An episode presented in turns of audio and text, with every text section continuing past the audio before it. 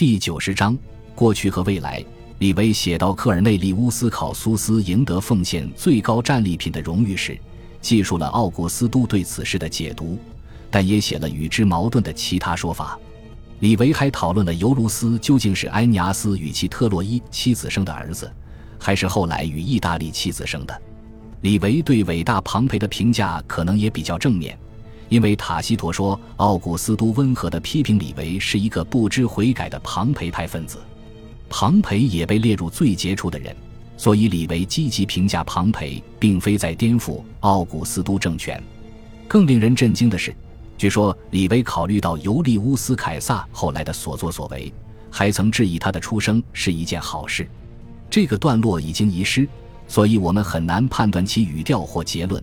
但保存至今的概述，并不能说明李维非常敌视尤利乌斯·凯撒。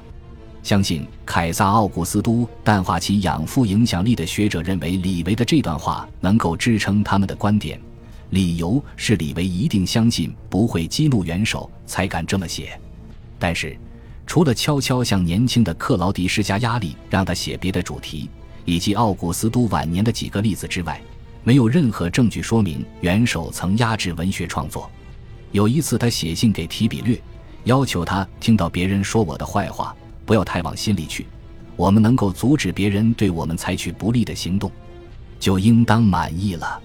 官方的立场不断得到宣传，在大量文学作品、奥古斯都及其亲人的演讲、法令、奥古斯都自传，以及罗马和外省各地的纪念建筑上都有官方宣传，不断的重复强化了官方宣传，而持续的成功和繁荣更是提供了有力支持。李维的主题。遵守恰当的罗马式美德，才能获得成功，也是对元首的强有力支持。奥古斯都没有积极的镇压意见人士，也没有隐藏过去，表达意见的人很少，而这少量意见也被支持他的潮水般的赞扬淹没了。尤利乌斯·凯撒渡过卢比孔河，开始了内战。奥古斯都在前四四前三十年参加了对政敌的清洗迫害。并经常处决犯人和血腥镇压政敌，这都是无法否认的事实。在世的人对此记忆犹新，而且即便这些记忆暗淡了，那些年的文献记载和宣传都还在。隐藏历史，更不要说重写历史，是不实际的。奥古斯都可能根本没有考虑过这么做。他自己的版本很明确，将罪责扩展和转移到更多人身上。我们应当注意。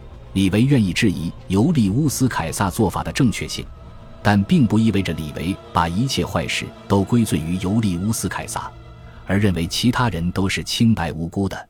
李维哀叹西塞罗的死，但同时也说西塞罗在尽最大的努力搞死三头同盟，只不过没有三头同盟那么成功而已，并没有说西塞罗和三头同盟有任何本质区别。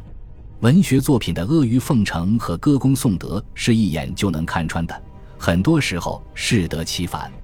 那些表面上开诚布公，偶尔赞扬元首曾经的对手，或者对元首及其亲信加以温和的批评，反而是更好的宣传手段，有助于赞颂罗马和奥古斯都。这样的作品可能质量会更好，就像那个年代的诗歌一样，也有利于制造一种情感。即如今又有了一个自由和成功的共和国。作品的尺度是由作者和奥古斯都共同决定的，或者作者的作用更大。